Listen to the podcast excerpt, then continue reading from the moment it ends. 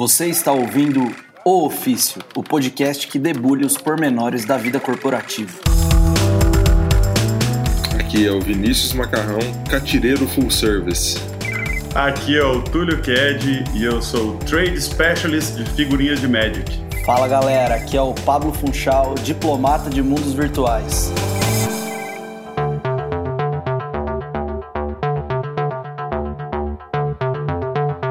Galera, vamos falar desse tema aí hoje de permuta.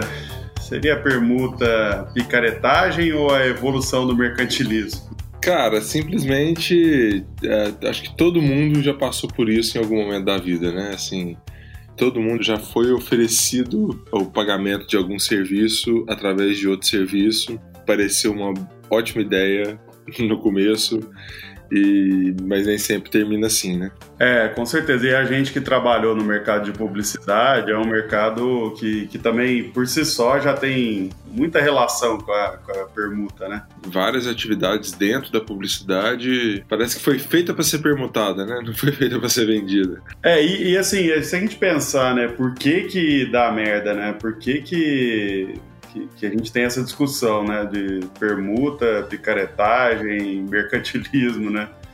Eu acho que essencialmente é, é devido à assimetria que sempre vai existir, né, cara? Eu até fiz piada aí de figurinha de Magic na introdução, é, sem nunca ter jogado Magic na minha vida, obviamente, mas assim, nunca vai ter a carta que é exatamente ter o mesmo valor que a outra, né? E isso é, é analogia para a vida inteira, né? Qualquer qualquer serviço que você vai prestar sempre tem um valor diferente tudo, né? É, o mundo ideal é que as pessoas conseguissem pagar por tudo que elas precisam contratar, né?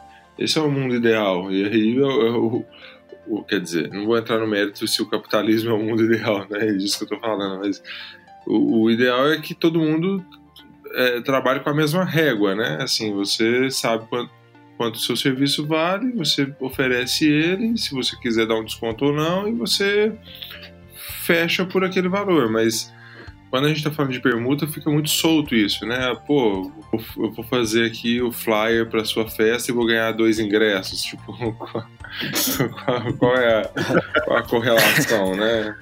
Eu acho que um dos grandes problemas aí na permuta nesse lado de troca de serviço por serviço é que você não pode dar troco, né?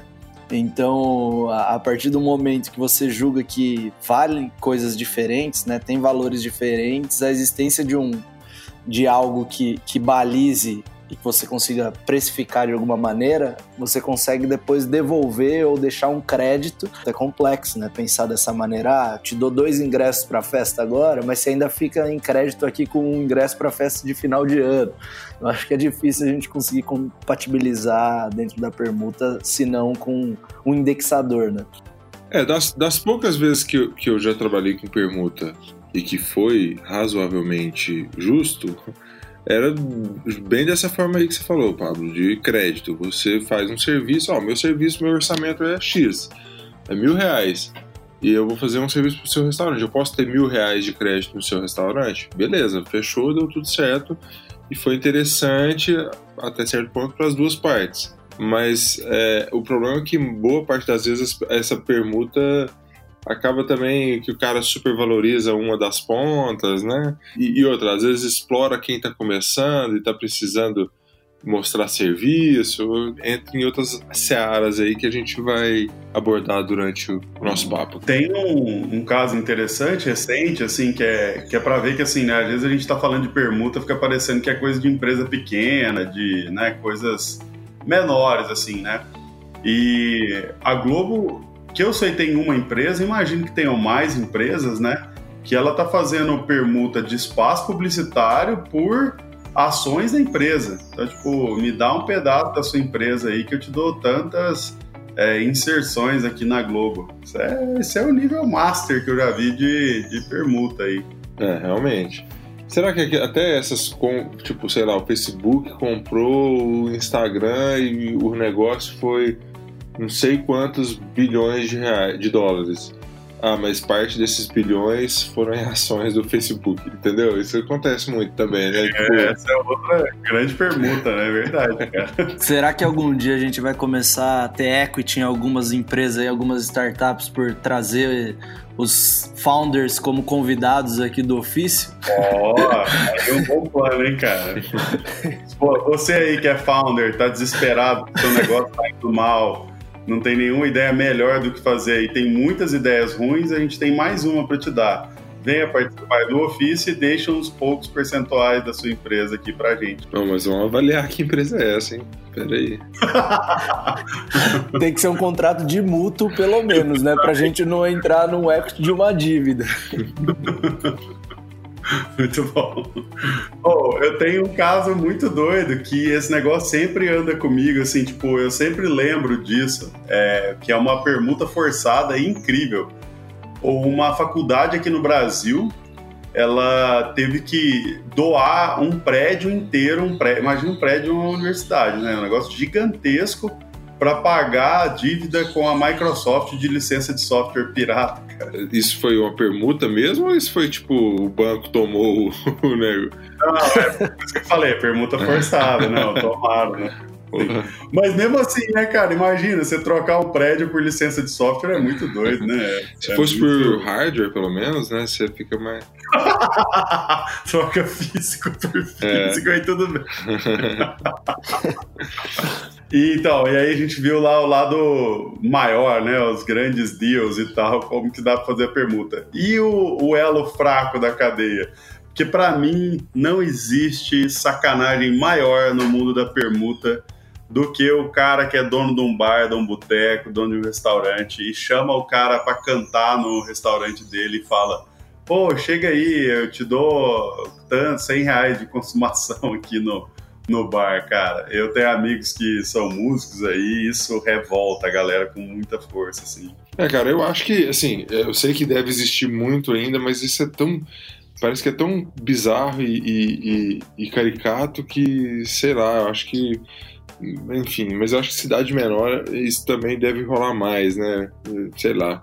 Eu, digo que aí o cara, o músico, se ele quiser ter alguma. realmente aparecer, ele vai ter que fazer esse tipo de coisa, né? Assim, se ele quiser mesmo ter uma carreira na noite, numa cidade pequena que só tem três bares, se os três bares nenhum paga para um caixa decente, o cara, se ele quiser tocar na noite, ele vai ter que tocar assim, né? Agora, cidade maior, talvez o cara tenha mais oportunidade, pode mandar um cara que faz uma proposta ridícula dessa, puta que pariu, né? Aí eu tenho uma, uma curiosidade aqui para falar, né? A gente começou a falar de casos extremos para cima e para baixo, né? E, e, isso é uma coisa engraçada porque eu já trombei na minha vida com vários é, várias tentativas, sejam coisas que realmente aconteceram, que deve estar no ar aí até hoje, queriam criar plataformas para se trabalhar a permuta, né? Então, o clássico é, ah, eu te dou aula de português, você me dá aula de violão, é, e aí o meu ponto aqui é nenhum desses negócios que existem aí até hoje, deve ter algum site, eu nem sei o nome, e, e esse é exatamente o meu ponto, assim, é, isso nunca virou, né? Eu acho que quando as pessoas pensam, ah, vamos criar um negócio de permuta, que o cara possa trocar horas dele com horas de outra pessoa, nossa, legal pra caramba, um monte de gente precisa disso e vai ser super legal, e no fim nunca nada realmente virou um business gigante, assim, né? Não tem nenhum caso, eu acho que nem nos Estados Unidos, assim é meio que a prova de que a permuta não funciona, mesmo assim não dá certo, cara. É, mas eu, eu imagino que talvez seja uma questão temporal também, Túlio, porque nem sempre né, os modelos de negócio, porque não funcionaram ainda, representam que é um fato que não funciona. Né? Eu acredito muito nesse, nesse modelo de, de troca, mas talvez devam ser só para coisas específicas ou talvez não esteja ainda no momento disso acontecer, né? Porque se a gente imaginar que vai ser só uma troca de serviço mesmo, como é que você vai conseguir as outras coisas que não são trocadas por serviço, né? Então, para isso se sustentar, precisa existir um, uma sociedade em que qualquer tipo de coisa que você queira acessar pode ser trocada. Né? Se você só vai trocar um tipo de serviço por outro e você vai trabalhar sempre em troca disso, vai chegar um momento que você não consegue acessar alguma coisa que você queira, que fora desse modelo você em troca de dinheiro você compraria, né? Então eu acho que a, a grande dificuldade hoje é conseguir compatibilizar você ter acesso a qualquer tipo de coisa que você queira que existe a partir de troca, porque nem tudo que existe hoje é possível de troca, né? Não, não tem gente disponível para trocar qualquer coisa que exista, né? Sua visão é que, tipo, se tivesse 10 milhões de pessoas numa mesma plataforma trocando de tudo, ela funcionaria? Eu acho que teria mais potencial de funcionar, né? Essa foi exatamente a premissa que todos que montaram a plataforma pensaram e até hoje nenhum deles ficou multimilionário, cara. Cai num paradoxo aí, né? Será que algum dia alimentando de pessoas vai funcionar ou não? A história também do começo de, de marketplaces, né? Então, Uber só conseguiu existir porque da noite pro dia tinha um monte de motorista e um monte de usuário. Não dá para puxar nunca um lado só, né? Mas não sei, sinceramente, se isso algum dia vai acontecer. Mas eu acredito que existindo muito usuário e realmente operando e tendo oportunidades, teria um potencial no futuro. Então nós vamos fazer a primeira aposta do ofício aqui. Pablo, em cinco anos esse troço não vai aparecer, cara. Não vai ter ninguém que vai aparecer aí. Eu te dou um deck de cartas do Magic se, se eu tiver errado aí. Não, cinco eu não, cinco eu não coloco minha, minha mão no fogo pra ter que te pagar esse deck, não. Né? Mas em 10, quem sabe? Eu troco por casquinhos do McDonald's, se quiser. A gente pode fazer uma pergunta. Você pega. Quando você ganhar esse deck de cartas, você troca num celular na sua plataforma aí, Pablo. Olha lá, tá vendo? Que puta oportunidade.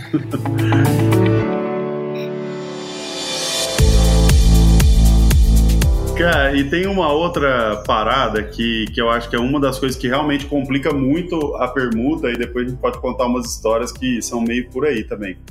É, sempre tem uma, uma questão psicológica, eu não sei se tem estudo específico sobre isso, mas com certeza deve ter alguma coisa similar que perpassa sobre o fato de que quando você precisa de alguma coisa, se você paga tudo adiantado, você meio que gera um, é, uma menor vontade do outro lado, vamos dizer assim, né? Então, você vai construir uma casa.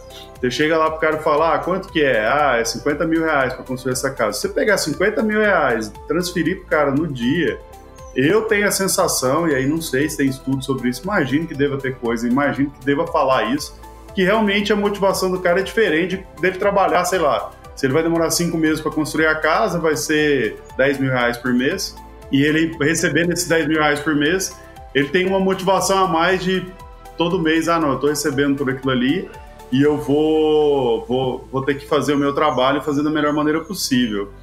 E aí na permuta você tem a sensação de que é sempre que você está pagando 50 mil reais adiantado, assim. Eu acho que isso atrapalha pra caramba, na verdade, assim, porque é sempre um negócio que é meio que dado, assim, ah, já, já ganhei essa grana aqui. Vocês veem essa variável de maneira tão importante quanto eu vejo, assim, eu realmente acho que é uma das coisas que mais atrapalha. Eu acho que esse não é o maior dos problemas.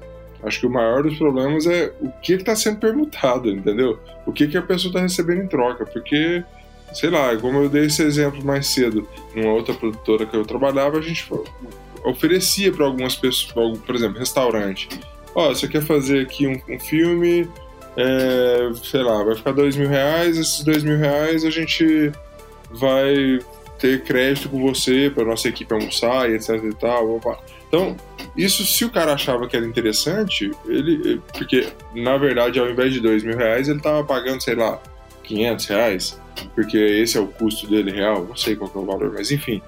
É, e aí isso para nós era muito interessante, a gente trabalhava da mesma forma, sem, sem, porque a gente não ia ter um reembolso, um desembolso lá na frente. Então, sobre isso era super tranquilo, não era muito uma questão de, pô, já fechamos, já recebemos. Na verdade, esse negócio de já fechamos, já recebemos, acho que acontece em qualquer, quase qualquer situação, né? Tipo assim, é, eu, eu sou comercial, brinco às vezes pô, agora nós fechamos, batemos a meta, pô, tem que fazer isso mesmo? Não, né? Vamos deixar pra lá. Né? Lógico que isso é uma brincadeira, né? Dá, dá, vontade de, às vezes, falar, pronto, agora que bateu a meta, tem um inconveniente de ter que trabalhar de fato, né? então, mas é exatamente Não. isso. Esse ponto que você tá falando aí, Macarrão, é exatamente a minha visão, sabe? Tipo, essa, entre aspas, desmotivação que tem. E eu acho que o, meu exemplo aqui ele é mais é, forte para quando é uma questão de permuta constante, né? Então, imagina assim, ah, o caso, meio que o caso da Globo lá, né? Ah, vou te dar tantas inserções, tá? vai ser durante um tempo, sei que. Depois de muito pouco tempo, você já não enxerga mais valor. Parece aquilo lá que você tá ganhando, assim, sabe? Tipo, a não transação financeira faz com que o valor da transação, que no fim poderia ser financeira, é, perca valor na história, né? Quando você pré-define, ah, o valor era 2 mil, você vai pagar 500, você fica com 1.500 de crédito para a equipe almoçar, para mim isso foi basicamente uma permuta com valor definido de fato, né? Deu para estabelecer aí dentro de uma indexação de dinheiro e você vai consumindo esses créditos. E eu acho que é interessante para os dois lados nesse formato, porque você vai entregar a parte do filme antes. O restaurante, por outro lado, sabe que vai ter que fornecer aquele valor estabelecido e quando acabar os R$ 1.500, acabou a permuta. Eu acho que o ponto que é complicado que o, que o Túlio trouxe é quando não sabemos muito bem como medir o valor disso e você entrega um serviço, alguma coisa antecipado e qual que é o fim do outro lado, né? Eu acho que quando não dá para colocar um limite, quando não dá para estabelecer um acordo, um contrato muito claro de como vai ser a outra entrega, que complica, porque a pessoa que está entregando esse serviço e já recebeu a permuta se sente lesada, porque ela acha que nunca acaba e ela precisa partir para a próxima, porque senão ela nunca vai conseguir receber por alguma coisa, porque ela está eternamente entregando né, o lado dela de uma permuta que ela já recebeu há muito tempo, porque não ficou bem estabelecidas as bases. Então, aqui na Dunder Mifflin, entrando mais nos casos, nas histórias, né? A gente teve um, uma situação aqui que a gente estava para decidir um sistema, cara, alguma coisa de RH, assim. E, e aí, na, no, no, meio da negociação, a gente estava negociando com uma empresa que era fornecedora para fazer a parte de mídias dele, fazer o nosso serviço para eles, né? E aí começou a surgir a, a possibilidade da gente fazer uma permuta em, em, em, troca desse serviço e tal. E não é picaretagem, assim, as coisas que não funcionam e talvez não tenham funcionado para eles também, muito provavelmente, né? Assim, foi horrível a experiência, assim, tipo, a gente acabou optando para usar o tal do software porque estava mais fácil a questão da permuta, não era a melhor opção técnica, era um pouco mais barato, mas isso não deveria ter sido critério de escolha, porque depois deu um monte de dor de cabeça para a gente. Do lado nosso, como a gente recebia um valor, entre aspas, pequeno para fazer gestão também, internamente também vira uma parada de ah, não, essa conta aí é permuta, sabe? Tipo assim, já tem meio que um descaso prévio, simplesmente porque a conta é uma permuta e não é, a conta, entre aspas, normal, assim, né? Então, cara, deu tudo errado, assim. O software não atendia a gente, a gente ficou preso, a gente não conseguia desfazer o negócio porque tinha contrato e tal. A gente precisava contratar uma outra plataforma melhor e muito provavelmente eles estavam super insatisfeitos do outro lado também, porque a forma como a gente gerenciava também não devia ser a melhor do mundo para eles, né? Então, esses casos são muito ruins, assim, né? A gente já estava estabelecido, isso foi relativamente recente, deve ter um ano, assim, mais ou menos. É, e quando você está começando, aí muda duas coisas, né? Primeiro que você está mais desesperado, então você está mais tentado a fazer as permutas, né? Ou as pessoas usam essa carta também, né, na manga e tal. Ah, e aí, vamos fazer uma permuta aqui e tal. E às vezes você tem alguma capacidade ociosa e você acaba aceitando, né? E isso te atrapalha muito, né, nesse começo.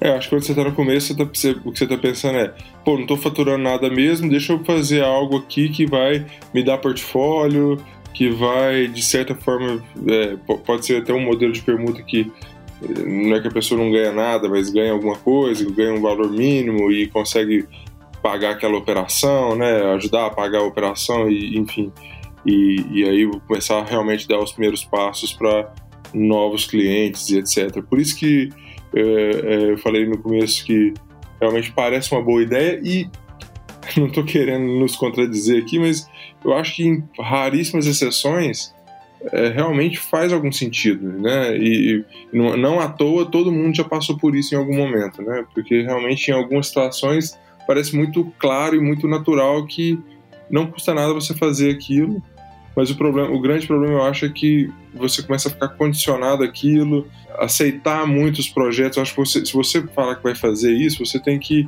limitar um número de, de projetos para fazer nesse formato, tem que estudar muito bem qual, o que, que é o seu serviço, a contrapartida, o que, se, se é uma coisa que você realmente usa.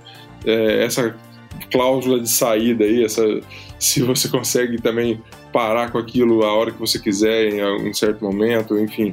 É, tudo isso é, é, é, é, muito importante. Ô, Macarrão, e esse ponto de cláusula de saída, é, é, eu acho que é o principal ponto nessa vida de startup, porque, incrivelmente, os clientes, né, se pode se chamar de clientes, mas os clientes mais exigentes são aqueles que, que não pagam.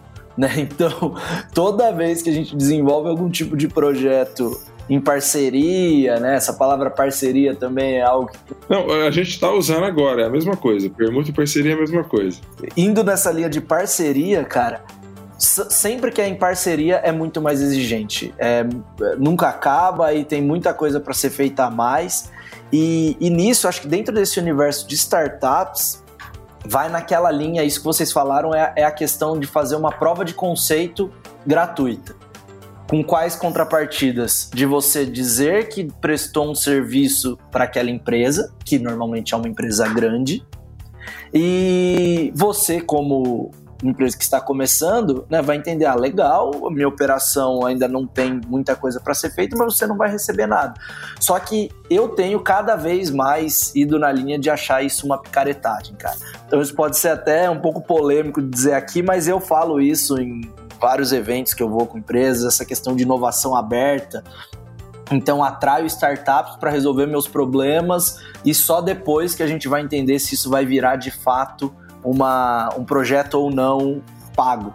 Né? E a gente já se submeteu muito a isso de fato. Então, aparentava ser interessante no começo e eu nem sei agora avaliar se realmente é, é normal ou não é, se, se, valeu a pena ou não fazer isso hoje, né? Porque depois você cria um portfólio, deixa de ser interessante. Mas eu acho que muita startup hoje é explorada com essa ideia de prova de conceito gratuita. É, enfim, pelo nome das marcas. E aí eu tenho algumas histórias relacionadas a isso e até recentes. Então hoje que a gente já também está bem mais estabelecido, bem mais consolidado, um banco entrou em contato com a gente nessa questão de, de prova de conceito apresentando uma excelente oportunidade, né? De criar toda uma estrutura, é, usando realidade aumentada para a parte de experiência do usuário dentro da agência e explicou todo o projeto. Eu entendi, falei o que, que a gente poderia fazer, mas tentando entender como faria, e era assim, um prazo, mas muito curto. Você tinha que parar a equipe virar três semanas de fim de semana para conseguir entregar o que eles queriam, envolvendo também uma consultoria para ajudar o que seria mais legal de ser feito. E aí no final falaram assim: ah, então, só que assim, a gente não tem budget para isso nesse momento. A ideia é que vocês entreguem, mas aí depois, imagina a continuidade, expandir para todas as outras agências. Foi, cara, isso não é interessante para gente, de fato não faz sentido, mas nesse momento eu já consigo me posicionar assim, né? Eu imagino o quanto de empresa não, não morre até por topar uma ideia dessa, entrar nisso, não ter a cláusula de saída bem estabelecida, fica prestando um serviço por tempo indeterminado e acaba não dando certo. E o que aconteceu que é curioso, que eu fiquei feliz por ver que as coisas estão mudando.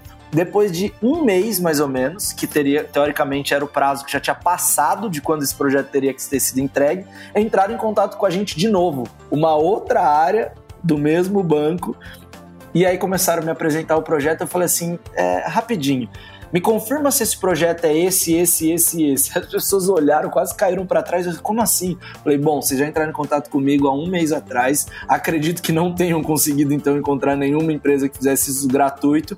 Eu mantenho minha posição, não dá para fazer e eu acho que assim isso não vai funcionar e acabou aí essa relação, né?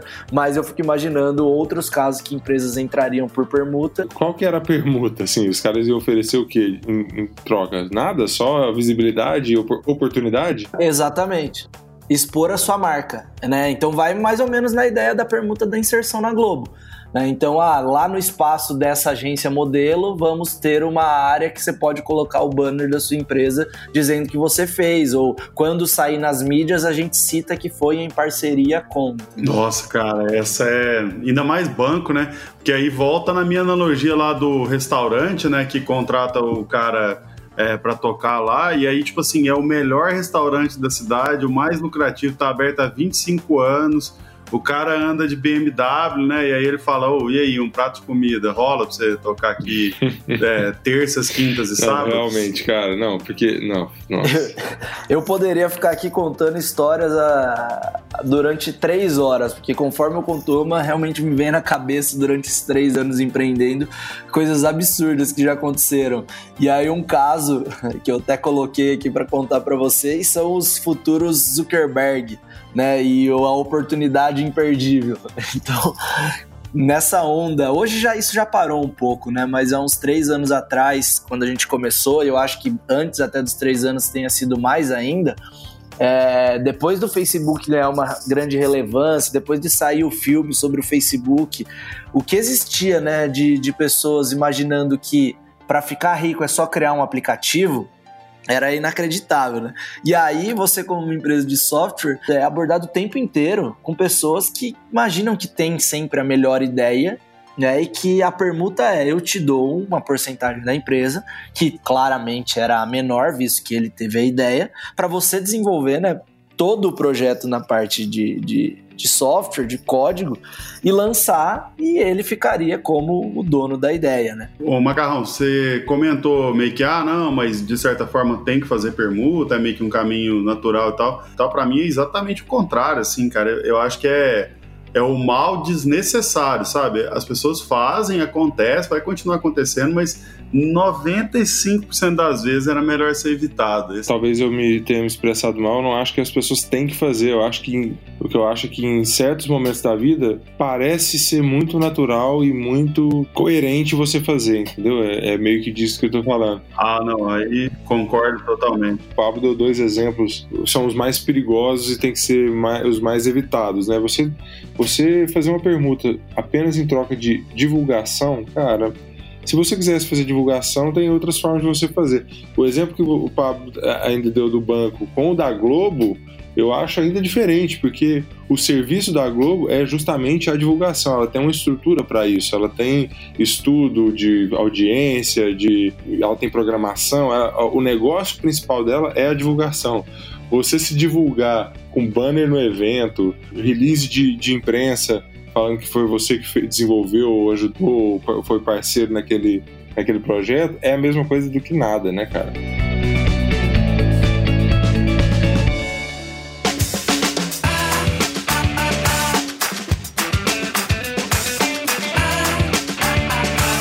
E indo por uma linha então de para não imaginar também que sempre dá errado essa ideia de permuta dentro desse universo, né, que a gente está lidando corporativo, de startups, e tudo mais que é o que eu mais abordo. A gente tem experiências também muito boas, né, principalmente relacionada a essa parte de divulgação, mas quando tem um ganha-ganha, que é a área de eventos. Né? Então é algo que até a gente oferece muitas vezes permuta e é um modelo que a gente já criou estruturado de como fazer parcerias com eventos. Né? Então, às vezes, quando a galera. até engraçado, o nosso time de marketing aqui.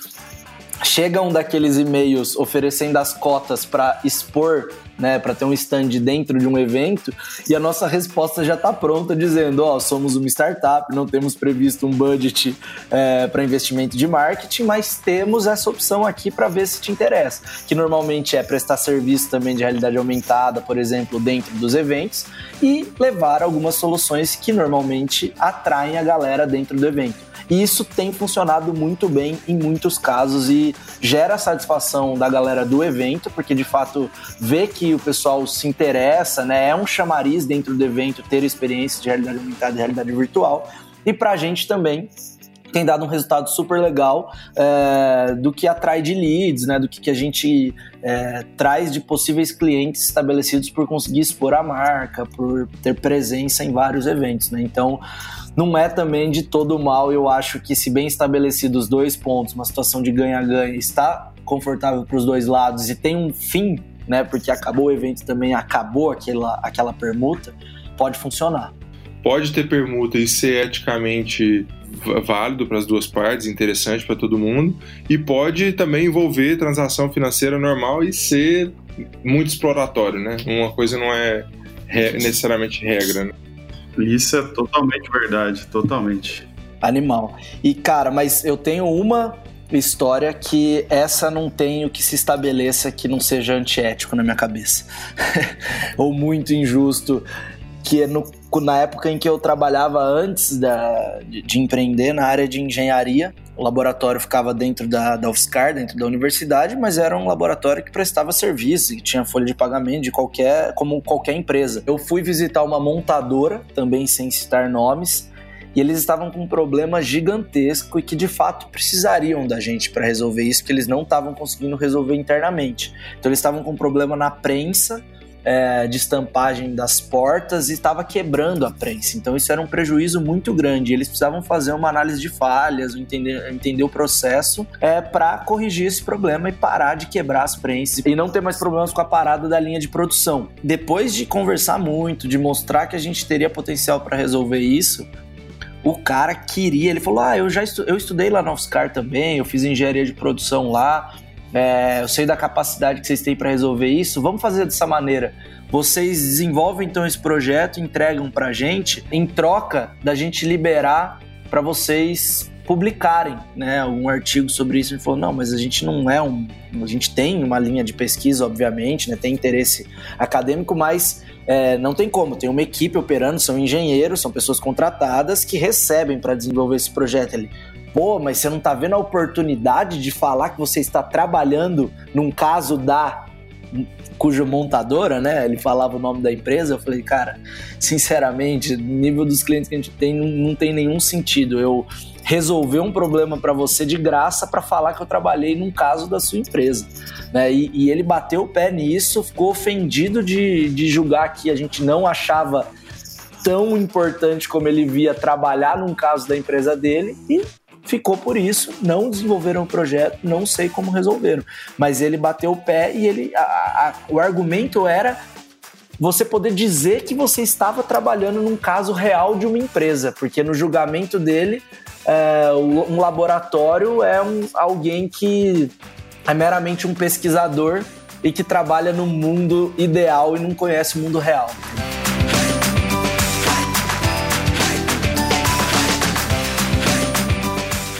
Mas e aí, veredito, picaretagem ou evolução do mercantilismo? Na minha visão, temos que esperar 10 anos, ver se a plataforma vai dar certo para eu cobrar as casquinhas de McDonald's do Túlio. Eu acho que é evolução do mercantilismo, porque eu também quero permutar aqui meus serviços com vocês, tá bom? Ô, Macarrão, eu acho que é picaretagem, só para manter o padrão, eu troco a minha aposta com o Pablo com você aí, dependendo do que você puder me oferecer. Boa, Tulio. Valeu, galera. Abraço. Valeu, até.